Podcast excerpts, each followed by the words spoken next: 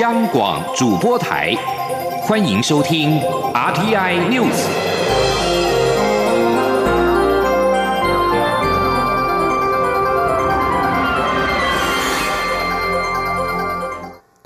各位好，我是主播王玉伟，欢迎收听这节央广主播台提供给您的 RTI News 新闻。首先带您关注。美国总统拜登二十八号发表在国会联席会议的首场演说，在大致以国内政策为主的内容当中，宣布美国再度前进；而在外交方面，则是剑指中国，誓言维持美国在印太区域的强大军事存在。拜登将在二十九号就职届满百日。他在台湾时间今天早上九点发表演说，呼吁斥资数兆美元重建后疫情时代的美国中产阶级和被遗忘的劳工，并且聚焦促进科技发展与贸易，以抗衡中国的必要性。拜登表示，没有理由风力涡轮发电机的叶片要在北京，而不能在匹兹堡制造。这番谈话是获得整场演说当中最热烈的掌声之一。拜登在这一场大致聚焦于国内政策的演说当中，对中国的关注要多过其他的外国政策议题。另外，拜登也在演说当中赞扬美国大规模接种疫苗对抗 COVID-19 所取得的成功。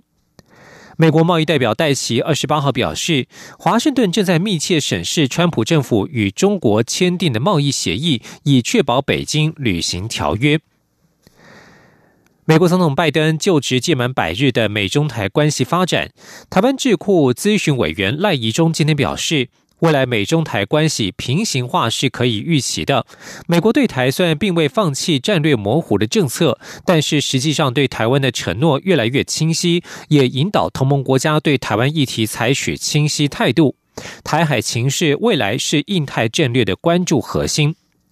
美国总统拜登的执政重点施政成绩单全球关注，央广以及陈文成博士纪念基金会合办论坛，针对国际政治、军事、经济等三个面向，分析拜登一百天以来的作为对未来美中台关系的发展。台湾智库咨询委员赖宜中特别盘点拜登上任以来对台湾友善的作为，包括驻美代表肖美琴受邀出席拜登的就职典礼，力挺台湾参与国际组织，宣布军售的时间与川普政府更快，甚至加码，直到最近还派出特使团陶德访问台湾，证明台美关系不仅没有倒退，反而还有所进展。赖宜中分析未来。美中台三方关系平行化是可预期的，支持台湾对美国关系更健康的发展。而美国在台海的经营当中，虽然不会放弃战略模糊的政策，但实际上对台湾的承诺越来越清晰，并进一步引导其他国家对台湾态度和立场也越发清晰。从美日同盟可以看出，美国对台海安全承诺更为清晰之后，影响日本对台的态度。美澳同盟也是一样，澳大利亚官员也公开表达对台海的关注，台海将成为影响印太的关键，而台湾的重要性也会越来越清楚。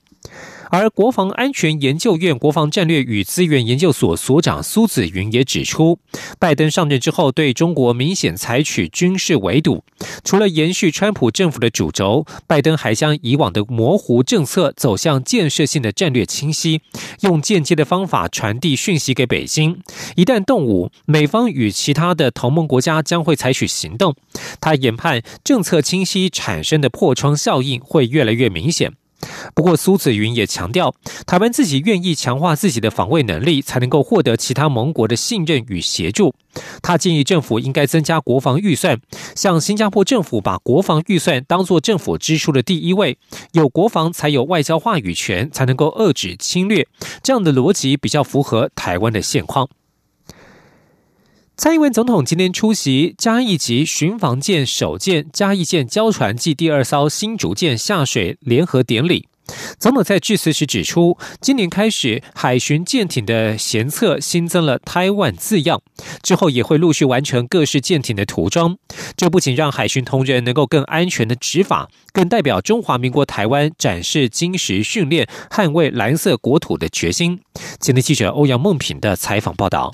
蔡英文总统二十九号上午到台船公司高雄厂主持嘉义级巡防舰首舰嘉义舰的交船，以及第二艘新竹舰命名下水联合典礼。总统在致辞时指出，两周前他到台船公司出席海军第一艘万吨级新型两栖船坞运输舰的下水，这次则是海巡署第一艘四千吨级巡防舰嘉义舰的交船，以及第二艘巡防舰的下水命名，连续两次第一，代表着政府有决心，也有信心。具体落实国建国造、强化国防自主的政策。总统并表示，他相信随着嘉义舰的交船投入训练及成军，以及后续的新竹舰相关建案的落实，未来海巡同仁在执行各项勤务时会更有力量，也更安全。而海巡舰艇全面新增台湾字样，也将展现中华民国台湾捍卫蓝色国土的决心。他说：“从今年开始呢，我们在海巡舰艇的。”舷侧啊，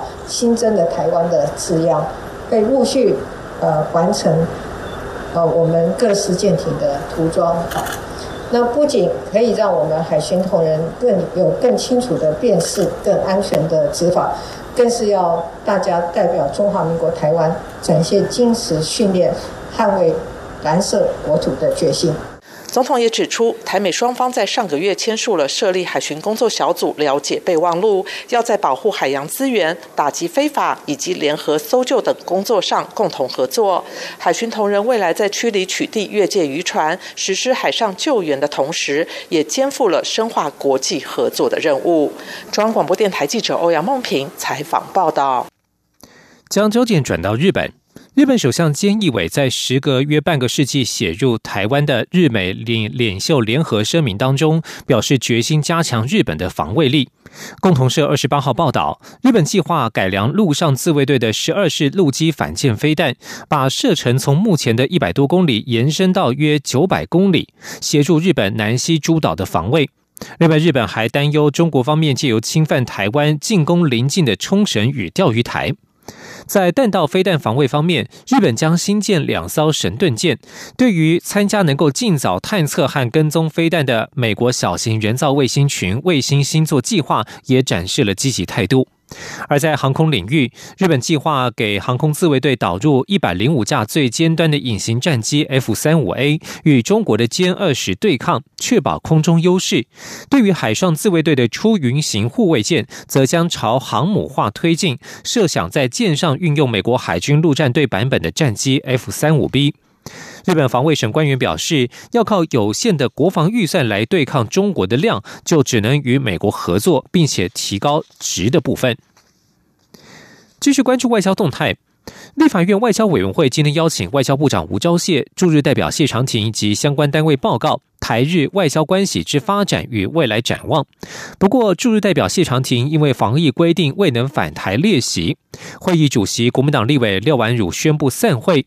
廖婉汝在散会之前表示，五月二十四号前将在安排台日关系议程，并于今天发出开会通知，请外交部告知谢长廷，五月二号前回到台湾，以完成检疫规定。吴钊燮受访时对此回应表示，我们会转达。今天记者王兆坤的采访报道。立法院外交委员会邀请驻日代表谢长廷返台备询。外交部长吴钊燮在会前受访表示，曾询问中央流行疫情指挥中心。指挥中心回应说，从疫情相对严重的国家回国，必须经过两周隔离，加上七天自主健康管理，所以基于疫情管控因素或指挥中心的防疫规定，谢大使是没有办法回来的。外委会宣布开会之后，赵伟廖婉汝表示，本次会议邀请谢长廷有经过立法院正式函知外交部及驻日代表，但外交部及驻日代表竟然说未收到公文来混淆视听，我们在此澄清说明。廖婉汝表示，他在四月二十八号发文卫生福利部，如果谢代表五月二十四号回来报告，最晚需要五月二号以前，谢代表要到达台湾，这样他能不能确定？卫福部回文是可以的。廖婉汝指出，谢长廷在媒体透露，只要立法院通知，绝对会回来备询。所以他今天会把下次开会通知单发给外交部及驻日代表部长。本席在此宣告，五月二十四日将安排相关的议程，邀请外交部谢代表及相关部会报告有关台日之间的啊相关议题。所以呢，你告知就是谢代表，五月二日之前一定要回台湾。我相信他订得到机票。所以呢，因为今天谢代表不能出席今天的会议，本席在此宣布散会。宣布散会后，媒体蜂拥上前独访吴钊燮。吴钊燮一直回应谢谢。对于是否会请谢长廷回台的问题，吴钊燮仅表示我们会转达。中央广播电台记者王兆坤台北采访报道。华航机师染疫事件，桃园市长郑文灿今天证实，台北诺富特华航桃园饭店机场。桃园机场饭店进行了净空计划，约有四百二十二名机组员等人必须送到集中检疫所和防疫旅馆。诺富特净空消毒之后，还得静置十四天以上。桃园市长郑文灿今天在联访之后透露，有诺富特的主管染疫，有关最新的情况，中央流行疫情指挥中心今天下午将会统一进行说明。郑文灿在桃园市议会会后接受媒体联访时表示，诺富特饭店净空消毒和静置十四天，主要是希望饭店不要产生任何群聚的风险，是因为有新的个案产生，经过判断之后，确实具有这种潜在的风险，因此卫福部才会做出这样的决定。而根据了解。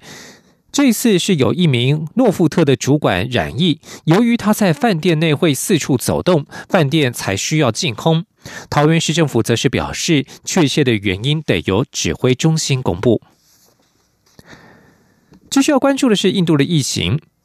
由于目前印度疫情严峻，外交部长吴钊燮今天上午在立法院受访时表示，经过与印度方面讨论，对方需要制氧机等产品。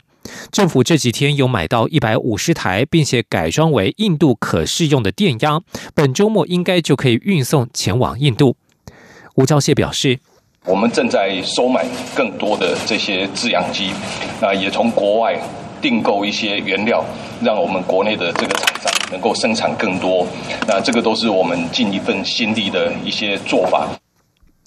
吴钊燮指出，印度方面还有一些跟氧气设备相关的需求，政府也正在调查了解当中，看看台湾可以持续提供哪一些协助，一旦有具体结果，就会对外说明。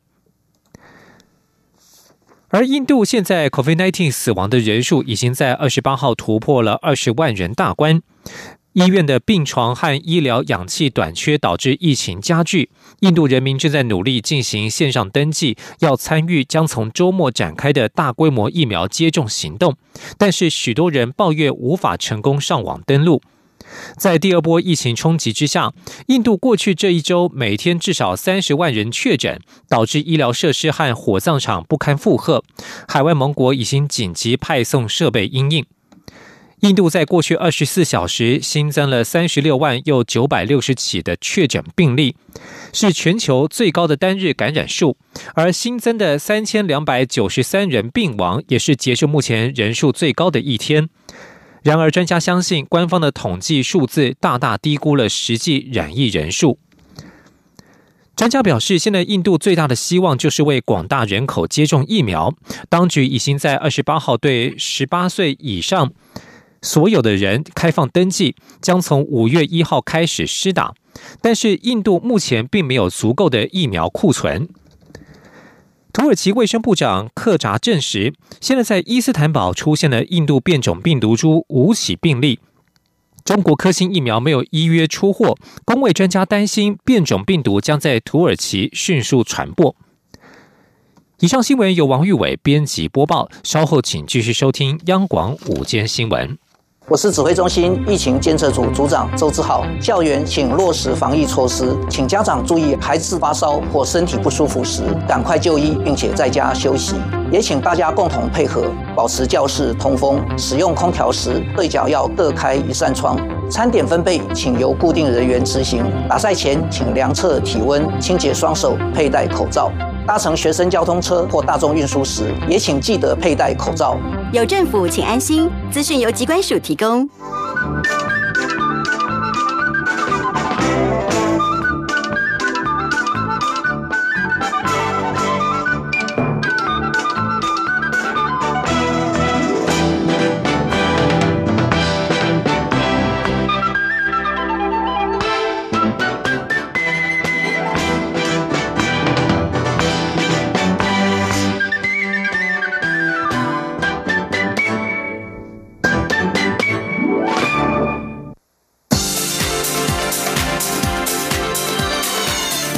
是中央广播电台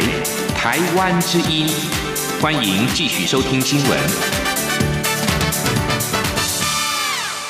欢迎继续收听新闻，我是陈怡君，来关心台湾的旱象。最近几天封面报道全台有雨，而经济部水利署今天也指出，这三天的降雨累计到今天上午为止，预估可以为全台湾的水库带来一共一千三百一十八万吨的水量，大约是全台湾一天多的用水量。其中以桃园石门水库进账四百三十万吨最多，而水情吃紧的大台中地区两座水库也能够新增加大约两百五十万吨水，可以说是雨下对的地方，稍微减缓了旱象的压力。记者谢佳欣的报道。全台殷切期盼春雨舒缓水情，但一直无法出现有效降雨。不过这几天封面带来的降雨算是下对地方，让水库有感进补。根据经济部水利署二十九号最新统计，这波雨势集中在苗栗以北，包括宝山、宝二水库集水区，累计降雨约五十四点八毫米；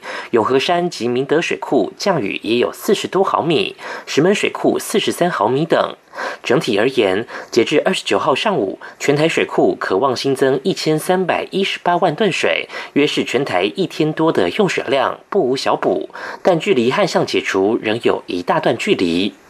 就各主要水库来看，石门水库预计新增四百三十万吨水最多，其次是翡翠水库一百九十万吨，新竹宝山宝瑞水库则有一百万吨。至于大台中系统，德基、鲤鱼潭水库则分别会有一百万及一百五十万吨水进账。水利署副署长王义峰说：“台中市的德基水库主要供水水库德基跟鲤鱼潭加起来大概有两百五十万吨。”的这个水量大概是中部地区一天半的用水量，新竹地区现在是两天的用水量。南部方面，增文水库集水区降雨不到十毫米，进账相当有限。以增文、南化、乌山头水库加总进账仅五十三万吨，约是台南半天的用水。而高雄相关水库虽没有进账，但高平溪蓝河堰流量已回升至每秒五点五立方公尺，预料将让澄清湖水库的水位提升。中央广播电台记者谢嘉欣采访报道。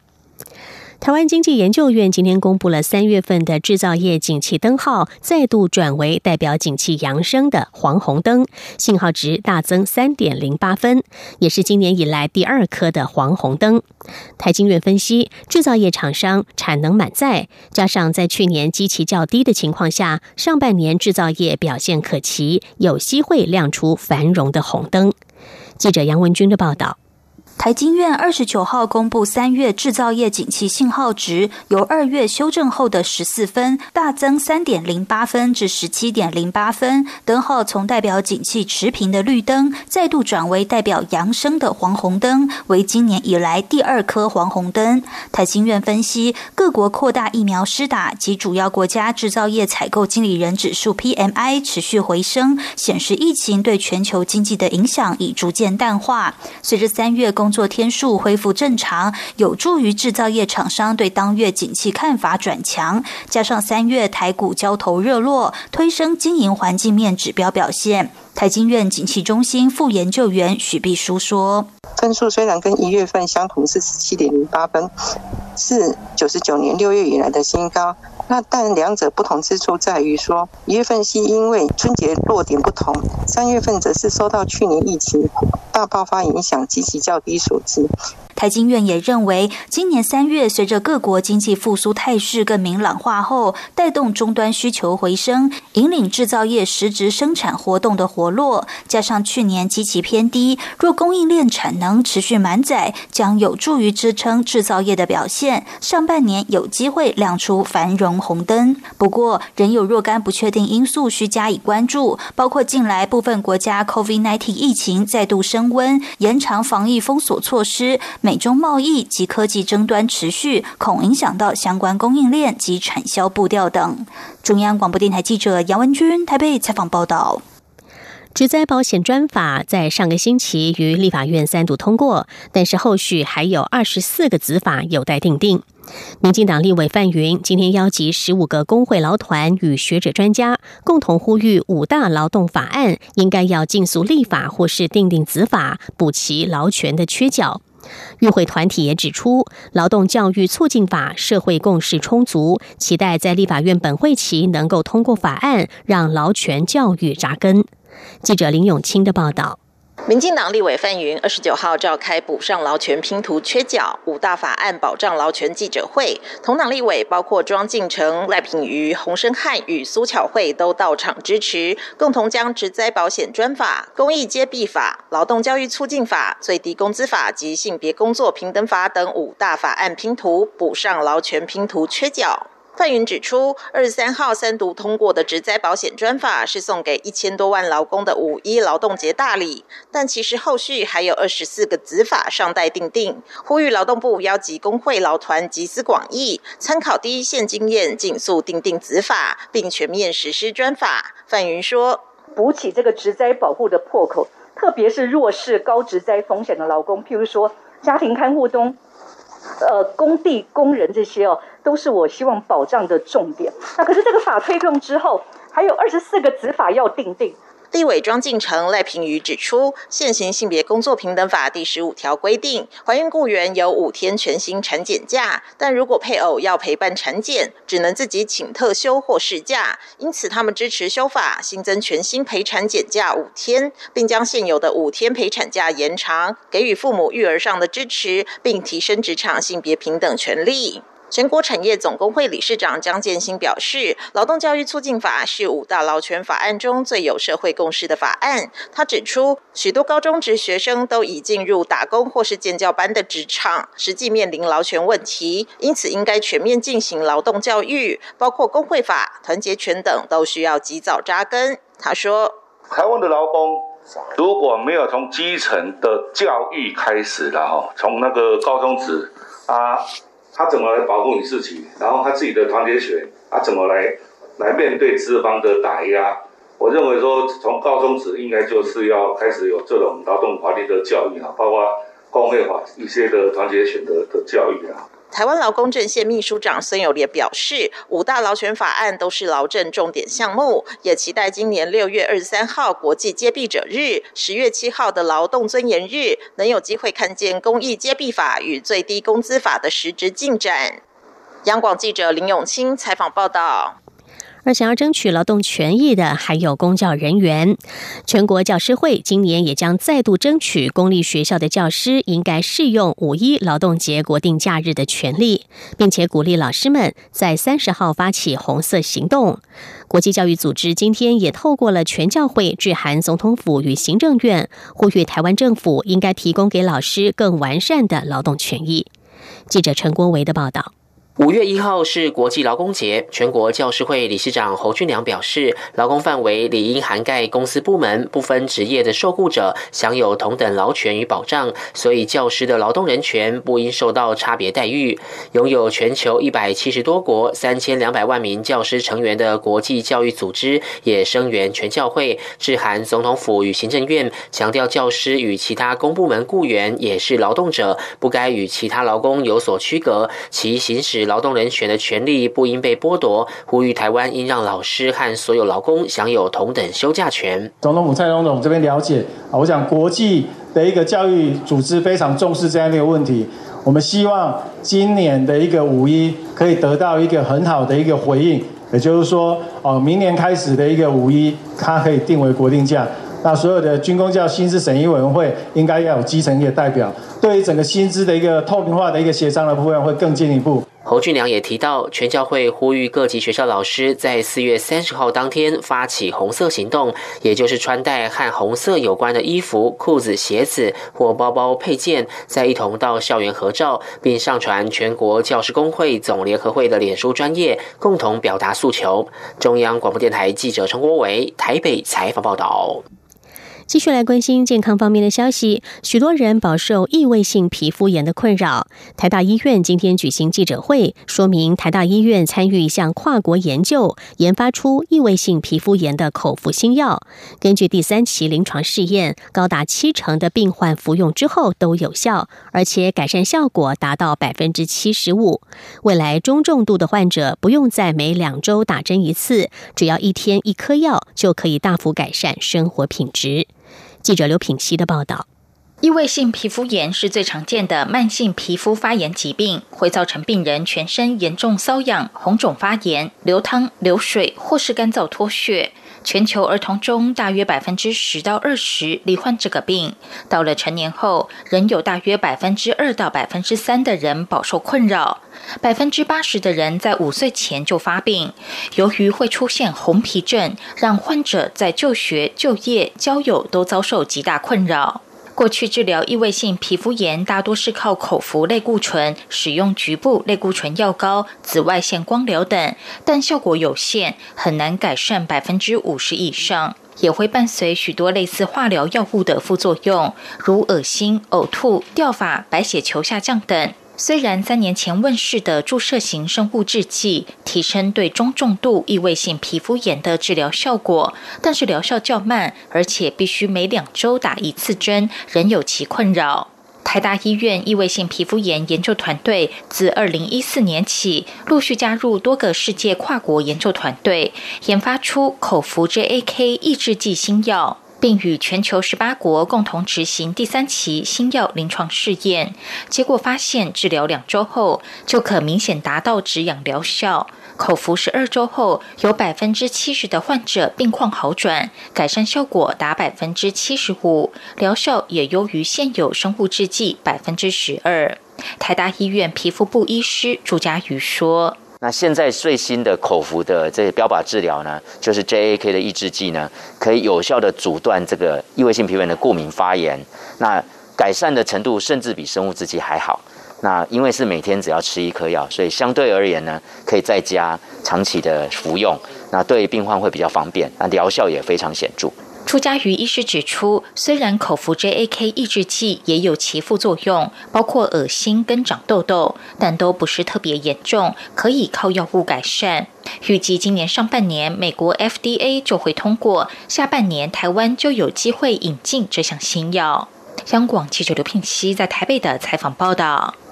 关注国际消息，根据日本读卖新闻报道，美国、英国五月三号到五号即将举行七大工业国集团 G7 外长会议。美国、日本与韩国的三国外长拟借着机会举行三方会谈。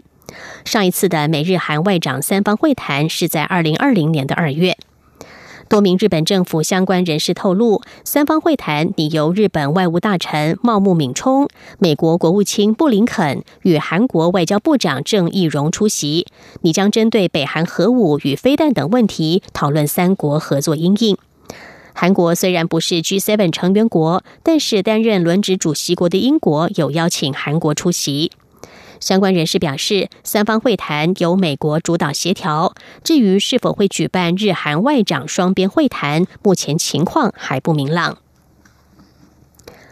欧洲联盟在二十八号发表一份报告，指出俄罗斯和中国的媒体主要目的在分化西方的最新不实讯息的攻势，系统性的试图破坏各界对西方 COVID-19 疫苗的信任感。根据欧洲联盟的研究报告，从去年十二月到今年四月，俄罗斯和中国的官方媒体以多种语言在网络上推动假新闻，大肆渲染疫苗的安全疑虑，在疫苗和欧洲的死亡案例当中做出没有根据的连结，并宣扬俄中疫苗才是较好的疫苗。包括克里姆林宫和北京都否认了欧盟所提出的散播假消息的指控。欧盟除了寻求和谷歌、脸书、推特、微软合作，也定期发表研究报告，借此遏制不实讯息的散播。由欧盟对外事务部的不实讯息研究小组所公布的报告指出，俄罗斯和中国的疫苗外交依循零和游戏的逻辑，并结合不实讯息以及操纵的做法，破坏对西方生产的疫苗的信任感。俄罗斯否认采取这类战术，普京总统并且反指控外国敌人锁定俄国，散播疫情的假消息。根据路透社的调查，中国去年曾经试图阻止一份欧盟指控北京散布不实疫情讯息的报告。以上 T I News 由陈义军编辑播报，谢谢收听，这里是中央广播电台台湾之音。